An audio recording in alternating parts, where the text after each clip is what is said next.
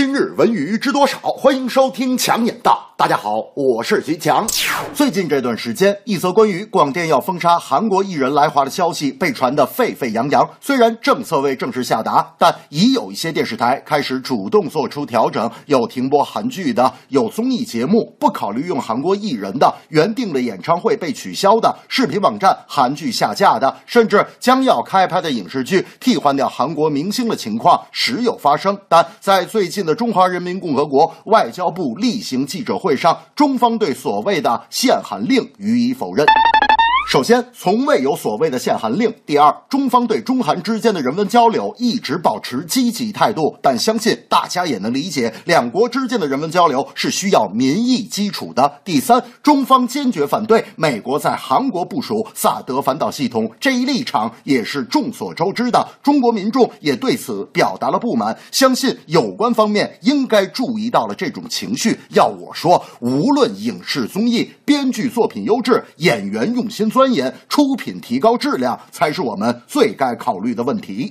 大明就特别爱看电视节目。那天电视里在放《动物世界》，他是边看边说：“你说这饲养员拎着个兔子耳朵，这兔子不疼吗？”我说：“大明，你别担心，不光是兔子，动物耳朵长就是为了方便人拎的。”大明说：“强子，你这不是谬论吗？你要是敢这么拽驴耳朵，那驴不踢死你啊！”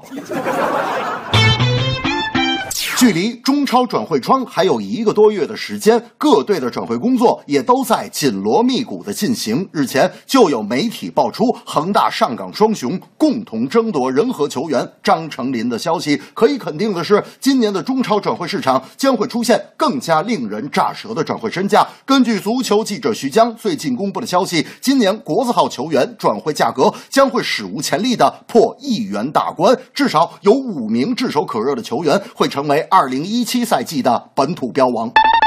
作为国足未来十年的锋线第一人，张玉宁与荷甲特维斯的合同到期，他一度被传将加盟恒大。右路球员张成栋与国安的续约问题并不明朗，也有寻求其他平台发展的想法。鲁能边卫赵明剑即将年满三十岁，也希望球员生涯末期能够拿到一个大合同。里皮曾经的爱将郑龙也很期待寻求其他的展示平台。富力一哥姜志鹏的转会也正在紧锣密鼓的。洽谈中，前几天听说会下雪，我和大明决定不踢球了，约好了去打雪仗。但最后雪没怎么下，大明很扫兴地说：“啥情况啊？这天气预报也太不灵了。”我说：“大明啊，中国气象台官方微博已向市民道歉并做出了解释。”大明说：“中国气象台咋解释的？”